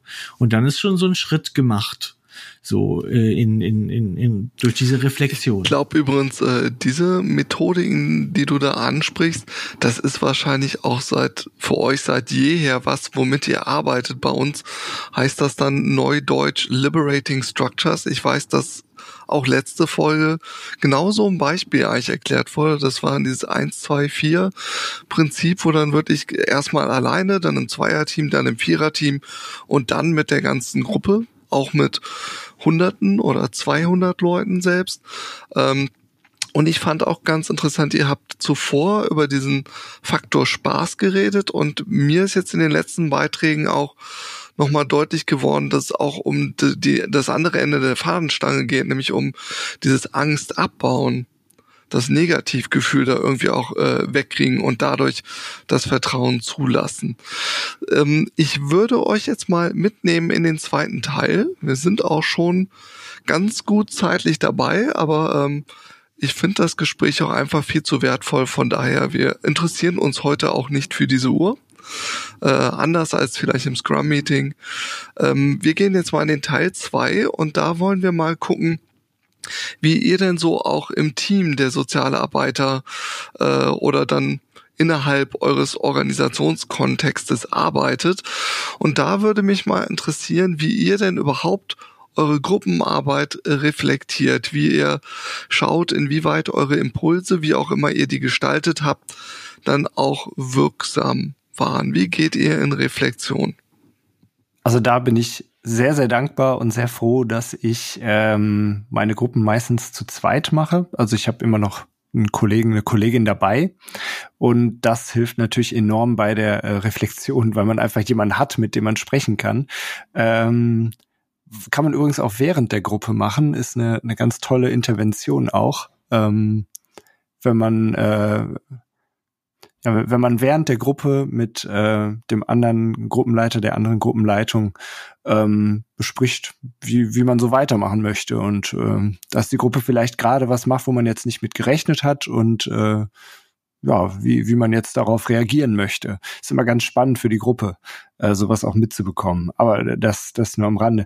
Ähm, ich finde es einfach super wichtig, weil ich habe ja dann noch jemanden dabei, der mich beobachtet und der auch ähm, mein Handeln beobachtet und mir nachher nochmal ein Feedback geben kann. Ähm, hör mal, da, hm, ich weiß nicht, war es vielleicht ein bisschen zu wertend oder hm, guck mal, du warst jetzt die ganze Zeit irgendwie bei dieser einen Person, die anderen hast du jetzt nicht so beachtet. Ähm, was war denn da los? Das dann besprechen zu können, finde ich super wichtig. Ähm, wenn man alleine agiert, kann man ja sich nur selber beobachten. Gleichzeitig soll man ja aber auch irgendwie die Gruppe beobachten, äh, was ja so die Grundaufgabe ist. Ähm, und das übereinander zu kriegen, ist relativ schwierig. Ähm, deshalb finde ich Gruppenarbeit zu zweit einfach super. Ja, da muss ich direkt reingrätschen, weil es ist, also ich glaube, man kann in der Gruppe äh, nur zu zweit arbeiten, also mindestens zu zweit. Und zwar aus genau den Gründen, die Matze da genannt hat. Es geht darum, dass man ähm, wenn man selber drinsteckt gerade, ja, so, dass man dann nicht mehr alles sehen kann. Und der andere hat nochmal so eine Beobachterfunktion. Der sieht auch nochmal andere Gruppenmitglieder und wie die darauf reagieren. Wenn ich vielleicht gerade thematisch dabei bin, diese Methode zu erklären, sieht der andere, dass bei den anderen gerade die Gesichtszüge entgleisen oder sonst irgendwas. Und deswegen denke ich auch, in Gruppen halte ich das auch für einen Qualitätsstandard, dass man nicht alleine arbeitet, eigentlich so. Ähm, ich weiß, dass es es trotzdem gibt, aber das ist ein riesiger Qualitätssprung. Und ich mache es also in meiner Freiberuflichkeit, wenn ich zum Beispiel mit Klassen arbeite, ja, dann arbeite ich auch nicht ohne meinen Kollegen. Also dann, dann nehme ich den Auftrag nicht an, wenn die nicht bereit sind, zwei Leute äh, zu nehmen und zu bezahlen, dann nehmen wir den Auftrag nicht an, weil das einfach nicht geht. So, wir würden gnadenlos untergehen. Wie organisiert ihr euch außerhalb von jetzt so einem Zweierteam? Ähm, man, du, du sagst, du arbeitest freiberuflich, aber wie ist das in, wenn da ein Chef ist oder der Auftraggeber oder andere Kollegen? Wie organisiert ihr euch? Habt ihr da selber ein Team? Ist das hierarchisch oder ich springe da ja natürlich immer ein bisschen. Also wenn ich freiberuflich arbeite und mit meinem Kollegen, dann nehmen wir Supervision. Die bezahlen wir auch. Dann haben wir jemand, der unsere Arbeit kennt oder der vielleicht auch den Fall kennt, der dann mit uns arbeitet. Jetzt mit den Freiwilligen, da bin ich ja fest angestellt, da haben wir ein festes pädagogisches Team. Da besprechen wir auch Dinge, die auf der Kurswoche passieren miteinander, ja. Und wir haben auch sogenannte Intervision, nennen wir das. Das bedeutet, da kommen die verschiedenen Teamer zusammen und stellen sich nochmal und, und werden methodisch auch nochmal angeregt, sich über bestimmte Aspekte der letzten Kurswoche Gedanken zu machen. Und dann holen wir so Themen raus, die die beschäftigt haben auf der Kurswoche. Die sind ja mit fünf Tage da, äh, da mit dabei und die sind Teil dieses Systems auch irgendwie und die beschäftigt auch was. Sei es der renitente Teilnehmer, der sich immer rauszieht oder vielleicht die distanzlose Teilnehmerin, die, die immer die vielleicht zu offen ist und ständig nur die Teamer in Beschlag nimmt oder viele Dinge oder mulmige Gefühle oder viele werden unsere Freiwilligen bringen auch immer mehr schwere Päckchen mit, die sie dann auch irgendwann den Teamern naja, vor die Füße werfen will ich nicht sagen, aber sich ihnen anvertrauen und die sind auch manchmal schwer zu tragen. Und auch da müssen wir unsere Teamer dann oft abholen und ähm, ja, und, und, und ihnen auch nochmal Beistand geben. Und dazu haben wir zum Beispiel so diese Intervisionen da. Für mich hört sich das an, dass ihr so die, die Einstellung habt, dass, dass das auf Augenhöhe passiert, dass da, ähm, wenn ihr zusammenarbeitet, eine, eine Gleichwertigkeit ist, nicht irgendwo eine Hierarchie, irgendein Chef, der sagt, wo es lang geht. Das Oder ein Projektleiter, der das plant und euch erklärt, was da passieren soll. Das ist natürlich ein Wunderpunkt. Also wenn ich jetzt gerade als pädagogischer Mitarbeiter und habe zwei Teamer, die für mich die Kursarbeit machen, dann habe ich die Fachaufsicht. Das heißt, mir obliegt es, dass diese Kurswoche gut läuft. Die haben natürlich eigene Vorstellungen, die Teamer. Und ich soll sie auf der einen Seite begleiten, das heißt, ich soll da sein, wenn es nicht gut läuft. Auf der anderen Seite habe ich die Aufsicht. Es ist natürlich schwierig, jemand zu sagen, ey, ich habe das Gefühl, es läuft nicht gut, wenn ich denke, der sagt dann, hey, hey, dann mach's mal gefälligst anders, ne? So.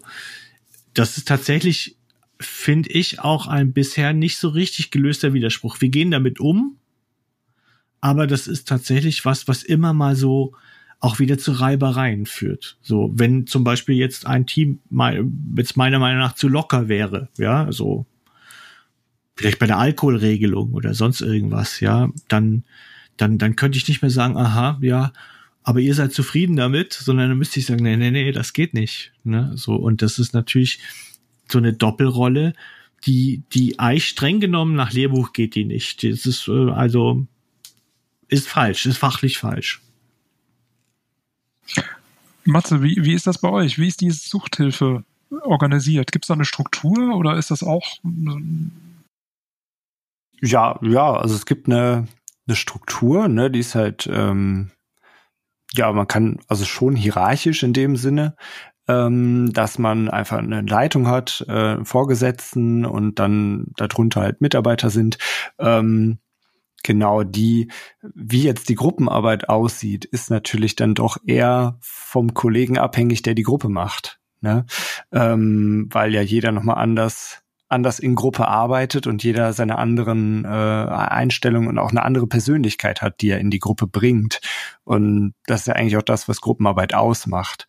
Ähm, Wenn es jetzt um um Absprachen geht ähm, bezüglich wie hat Gruppenarbeit zu laufen, dann finde ich schon, haben wir da sehr, sehr viele Freiheiten, aber natürlich gibt es auch da Regeln einfach, an die, ähm, an die sich gehalten werden muss, Standards, die wichtig sind und auf die wir achten, ähm, die aber so weit gefasst sind, dass die schon durchaus mit den Werten, die ich jetzt als Gruppenarbeiter habe, ähm, übereinstimmen, so dass ich da sehr gut mit leben kann äh, und es im Gegenteil sogar gut finde, dass es Standards gibt, weil es ja auch mir als Gruppenleitung erstmal hilft, überhaupt in sowas reinzukommen. Ne? Also wenn ich mir jetzt vorstelle, ähm, da wäre jetzt ein neuer Kollege, eine neue Kollegin, dann äh, hilft so ein Rahmenwerk natürlich auch erstmal, ähm, sich zurechtzufinden in dieser Art von Gruppenarbeit, um ähm, da einfach zu schauen, wie kann das gehen?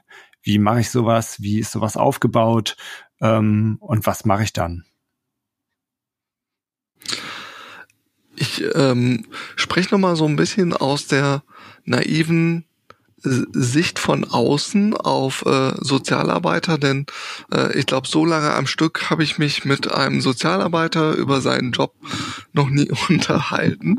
Ähm, ich wer hätte jetzt gedacht, dass viele Leute denken könnten, ja, so Sozialarbeiter, das sind dann schon von Natur aus so äh, Jünger von, ich nenne jetzt mal ein paar Stichwörter, auch eins habt ihr selber ein, zwei Mal genannt, dieses Thema Wertschätzung äh, des anderen oder auch, dass man Heterogenität äh, als Vorteil sieht und zulassen will, möglichst viele Meinungen äh, und Bedürfnisse irgendwie äh, mit zuzulassen oder sowas wie gewaltfreie Kommunikation habt ihr bestimmt auch schon hundertmal in eurem Job irgendwo auf einem Seminar gehört. Ähm, aber wie ist es dann mit so Reizthemen wie äh, Autorität. Also ist Autorität übernehmen. Ich meine, Stefan hat gesagt, es gibt da einfach irgendwo Grenzen und da ist ganz klar, ich habe hier die Verantwortung dann sage ich so, hier Alkohol ist nicht, brauchen wir gar nicht drüber diskutieren. Ist es denn sonst so, dass Autorität als Hebel, um einfach irgendwo äh, was umzusetzen, ein Stück weit verpönt ist oder dass da manche Leute, dass man da vielleicht anders mit umgeht? Ist das ein blödes Vorteil, Klischee? Also ich, ich, nee, ich glaube schon. Tatsächlich, ich, ich halte, hm, ich, ich fange mal so an, wenn, wenn ich meine Freiwilligen habe im Bewerbungsgespräch und die erzählen mir, sie wollen unbedingt ins Kinderheim oder unbedingt in den Kindergarten, dann sage ich, um was für Themen geht's denn vermutlich da, wenn du mit Kindern zusammenarbeitest, so vornehmlich? Also ja, keine Ahnung, weiß ich nicht und so. Und dann arbeiten wir eigentlich heraus, dass es immer um Autorität geht, eigentlich nämlich wie kriegen die ein Standing hin, dass die Kinder auch auf sie hören, tatsächlich. Das ist für viele Freiwillige ein großes Thema. Und in der Pädagogik allgemein glaube ich, dass Autorität eine große Rolle spielt, ähm, auch wenn es gern weggedrängt wird. So, also auch wenn es gern, es gibt ja auch das Klischee vom, vom absoluten Verständnispädagogen, ja. Du es gibt ja so sogar einer, eine ganz oder? gegen, also es gibt ja eine Gegenrichtung in, äh, ich glaube, kommt theoretisch, eigentlich müsste ich aus der Gegenrichtung kommen. Es gibt ja eine Gegenrichtung, die konfrontative Pädagogik, die ja damals dem Rest der Pädagogik vorgeworfen hat, feminisiert zu sein. Das dürfte man heute auch gar nicht mehr sagen. Aber ähm, also, dass alles nur kuschelig sei, ja, ähm, was sehr vermessen ist und naja, das wäre eine andere Baustelle, aber ähm, Autorität ist ein Thema und ich glaube auch, dass es ein Thema ist, das gern weggedrückt wird und ich auch. Ich drücke mich davor auch manchmal so.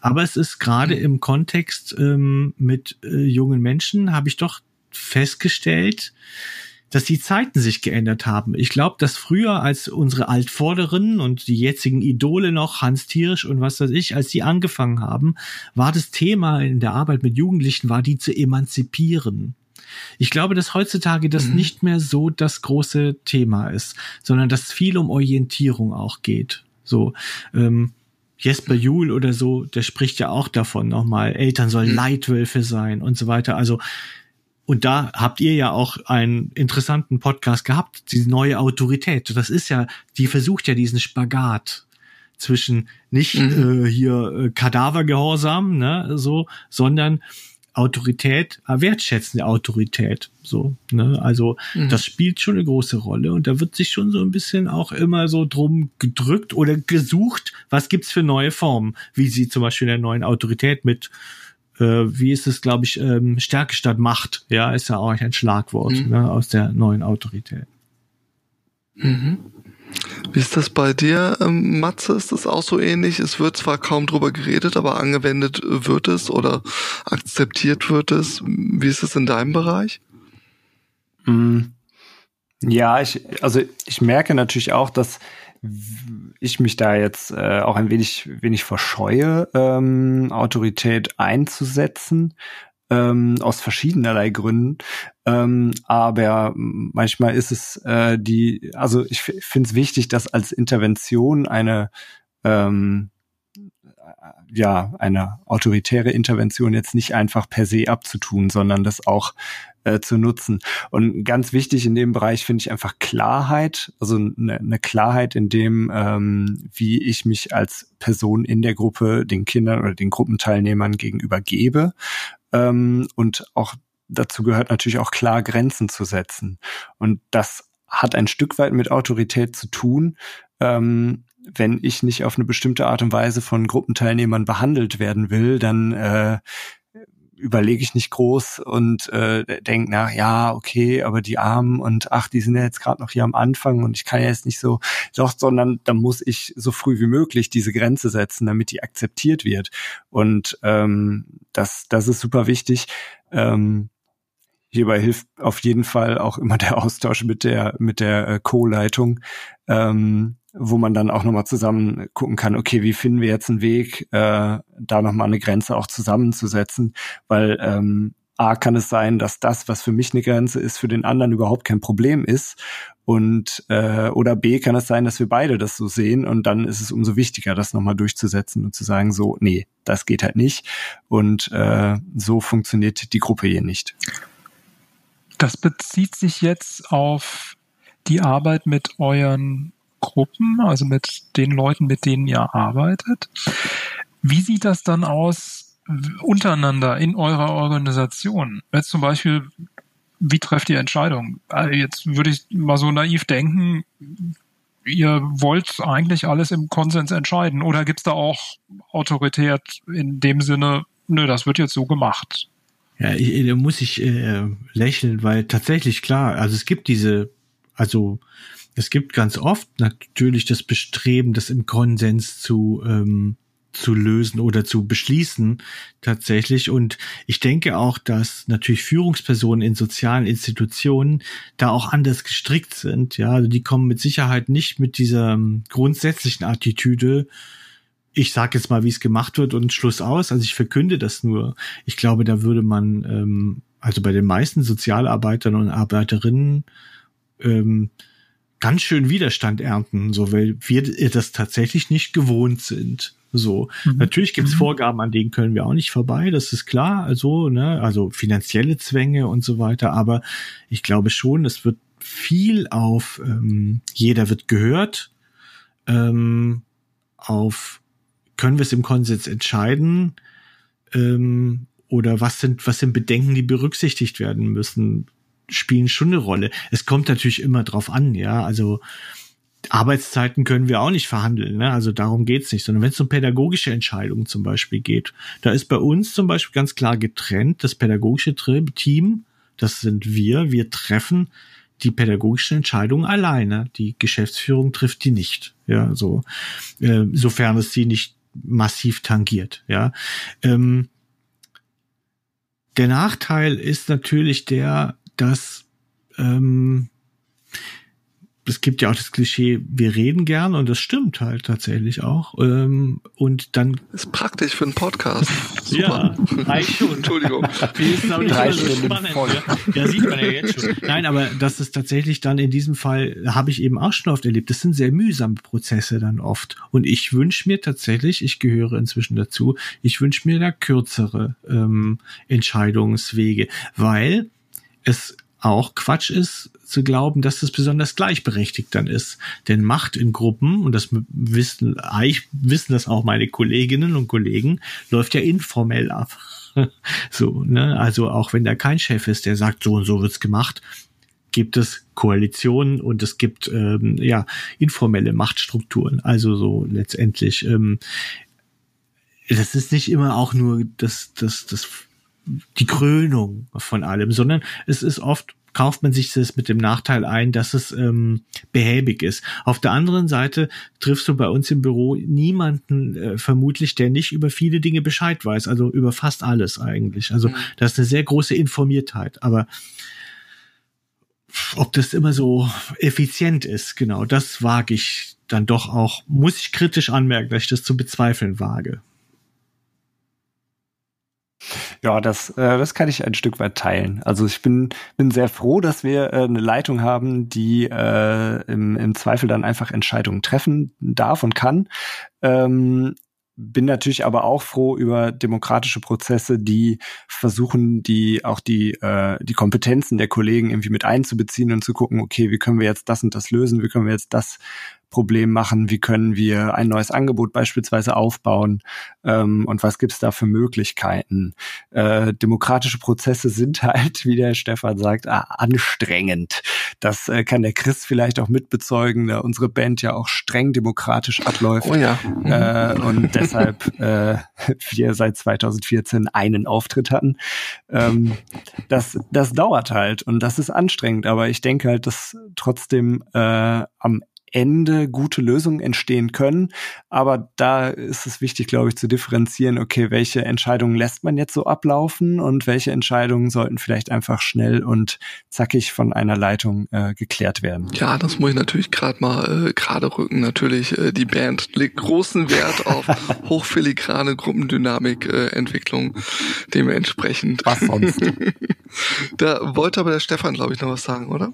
Ja, das Schwierige ist natürlich dann aber klar zu machen, welche, dass da nicht der Machtkampf entsteht um die Macht sozusagen. Also ähm, mhm. nämlich eigentlich, wenn diese Strukturen klar sind, das und das, da hat der und der den Hut auf, so, dann ist das gut. Aber wenn es eigentlich darum geht, dass, dass man immer eifersüchtig auf seine Pfründe guckt oder so, ich habe halt schon gemerkt auch, dass mir es halt tatsächlich manchmal so geht, ich wünsche mir dann auch dass wir Sachen leichter ähm, abgeben können in die Verantwortung eines Einzelnen oder dass wir manchmal vielleicht auch, dass, dass in bestimmten Prozessen einer den Hut auf hat, weil es ist sehr wichtig, also es ist demokratisch und ich mute das auch Politikern zu, weil da gehört es irgendwie so dazu, aber es gibt bestimmte mhm. Felder, Handlungsfelder, da muss, da muss man handlungsfähiger werden. Aber es geht manchmal, habe ich Angst, dass die Handlungsfähigkeit verloren geht. So.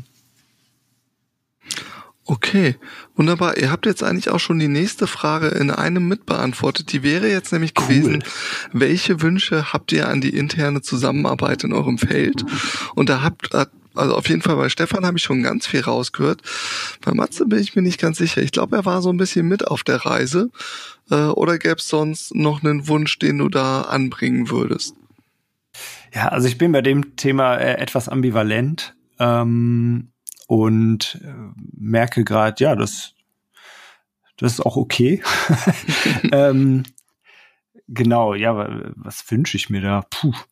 Ähm, Du darfst auch wunschlos glücklich sein. Ist auch okay. Ja, das wäre ja, das ist ja ein Zustand, dann hat man ja nichts mehr zu verbessern. Das ist ja, ist ja auch langweilig, ne? ähm, aber äh, tatsächlich finde ich Klarheit gut und ich denke, das ist so etwas, was man, wo man dran oder wo man einfach nachstreben kann, ne? Wo man einfach schauen kann, ähm, wie kann man Klarheit auch in so einem Team herstellen, auch wenn es da zum Beispiel irgendwie versteckte ähm, versteckte Themen gibt, äh, eine, eine heimliche Leitung gibt oder solche Dinge, ähm, dass es Raum gibt, sowas aufzudecken und sowas besprechbar zu machen und äh, dann der Leitung auch der offiziellen Leitung vielleicht auch die Möglichkeit äh, wieder zu geben, den äh, den Hut wieder aufzusetzen. So, mhm. ähm, das ist jetzt kein Thema, was ich jetzt irgendwie auf auf mein Team beziehen kann, aber es ist durchaus etwas, was ich äh, erlebt habe und zwischendurch auch äh, wahrscheinlich wird sowas immer wieder kommen, ist auch normal. Ähm, aber in, in solchen Momenten geht dann tatsächlich die Effizienz flöten und äh, mhm. dann ist es wichtig, da schnell wieder irgendwie eine Klarheit reinzubringen und zu gucken, ähm, wer hat jetzt eigentlich hier die Entscheidungsgewalt und da hilft dann wieder so ein hierarchisches System, weil da ist es einfach sehr klar, wer was entscheidet.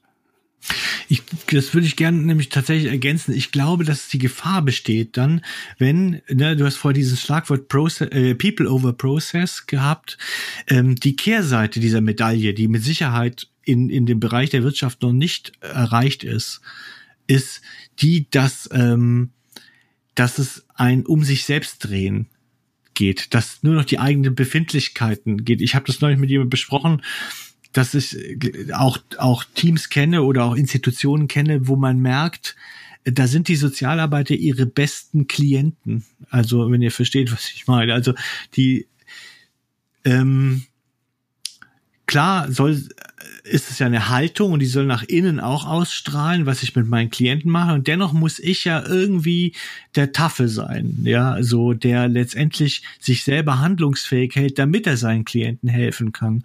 Wenn ich aber auch nur in der Introspektion bin und gucke, wie ist es denn mit uns, wie geht's uns gerade und so, dann, dann, dann bleibt oft die Effizienz oder die, die Wirksamkeit nach außen läuft Gefahr, auf der Strecke zu bleiben. Und das ähm, wäre schlecht tatsächlich. Und ich kenne Einrichtungen, wo ich glaube, da ist das so, ohne es zu wissen, aber da habe ich so den Eindruck und ich glaube, dass das so eine Schwachstelle der sozialen Arbeit ist und möchte das mal als Warnung rüberschicken, ne, dass es die Mischung macht, ne, so, aber dass es nicht, ähm, dass dass das nicht alles ist, sondern in gewisser Weise ist auch wichtig, dieses gemeinsame Ziel, dieses Produkt irgendwo zu haben und zu sagen, das vereint uns auch. Und nicht nur, dass wir uns äh, jetzt gut verstehen und wie unsere Arbeitsbedingungen sind. Ich fand das jetzt, ich fand das jetzt einen ganz interessanten Gedanken, diese Mischung. Und ähm, ihr habt am Anfang ähm, die Frage gestellt, ja, was muss man denn eigentlich lernen um Scrum Master zu werden. Und äh, Chris, ich glaube, wir haben da jetzt einiges an, an Hausaufgaben aufgekriegt, zu gucken, was muss ein Scrum Master lernen, um diese Mischung hinzukriegen. Weil ich glaube, ähm, in dem Bild, was wir von Scrum Master haben, ist sehr viel von dem Struktur drin, von der Ordnung oder der dem Prozess, dem Gedanken und alles das, was ihr da über die Arbeit von einem ähm, von einem Sozialarbeiter was ich da jetzt so erlebt habe, sehe ich, dass genau der Anteil von Sozialarbeiter, das könnten wir sehr gut gebrauchen, um genau eine Mischung hinzukriegen. Hm. Aber ich, äh, ich, ich glaube, das ist jetzt unsere Hausaufgabe. Chris, was würdest du sagen? Ähm, ich ich wollte sagen, ich, ich fand das hochgradig spannend, dass der äh, Stefan und Matze quasi eben wenn du mich fragst, über das Thema Effizienz gesprochen haben. Und da äh, ging bei mir wieder so eine Brücke auf, wenn man so äh, die Vorreiter von Agile, so Lean Production, wo so äh, Gedanken äh, aus, aus der Toyota-Welt kamen, wo es eigentlich um die Effizienzsteigerung von Produktionsstraßen ging und es darum ging, äh, Verschwendung zu vermeiden. Das hat mich total daran erinnert und dieses die, die ganze Zeit um sich selbst drehen und äh, Diskussion der Diskussionswillen äh, und nicht mehr wirklich effizient äh, das Problem lösen. Ähm, da sehe ich auch wieder eine Verbindung. Und ich habe ein Learning mir aufgeschrieben, das wollte ich hier noch kurz festhalten, was man mal ausprobieren könnte, mehr Scrum-Teams mit zwei Scrum-Mastern, also diese mhm. äh, Supervision und immer zu zweit arbeiten, um sich da mehr spiegeln zu können. Und den einen, der mehr Beobachter ist im Moment und der andere, der moderierend ist, äh, so wie wir es ja gerade auch machen übrigens, by the way. ähm, das äh, habe ich mir auf jeden Fall notiert. Ja, ähm, Matze, bist du noch bei uns? So ich, ab und zu. Ich bin äh, wieder da. Ich bin gerade rausgeflogen. Ja, wunderbar. Äh, und Okay. bin jetzt gerade wieder eingestiegen, äh, als ich mitgekriegt habe, dass ihr die Gruppe auch zu zweit macht. Wunderbar. Ja, also gerade diese Gruppe, also eigentlich sind wir drei, aber wir machen immer so ein bisschen Bäumchen wechsel dich. Ähm, genau, und wir haben gesagt, mit Gästen wollen wir nicht mehr als zwei Leute sein, damit unsere Gäste auch ausreichend zu Wort kommen, was wir hoffentlich heute auch geschafft haben. Ähm, ich würde nämlich jetzt das Ende hier einleiten, von daher bist genau zum richtigen Zeitpunkt wieder reingekommen. äh, die Wieder gehen kannst, ja, Okay, hi, ciao. Wahnsinn. Ja, ihr macht das. ja, nee, doch, ähm, war für mich ein super interessantes Gespräch. Ich hoffe, äh, ihr habt auch was mitgenommen. Ähm, ich fand es trotzdem spannend, eure beiden Sichten zu hören. Ich habe da durchaus so ein paar äh, Nuancen und gegenseitige Gedankenanregungen rausgehört. Vielen Dank dafür. Sehr gerne. gerne. Und damit würde ich sagen, äh, an den lieben Hörer, hinterlass uns doch gern ein Feedback, idealerweise per E-Mail an post at dailyofthemonth.de. Deine Fragen an die Gäste reichen wir natürlich gerne weiter. Ähm, und ansonsten bleibt mir nur noch zu sagen, einen schönen Abend euch. Es hat mir, es hat uns viel Spaß gemacht. Schön, dass ihr dabei wart. Dankeschön. Mir ist auch sehr viel Spaß gemacht. War echt schön. Ja, Stefan, Matthias, danke fürs Dasein. Sehr gerne. Vielen Dank. Es hat viel Spaß gemacht. War cool, das mal auszuprobieren. Ja.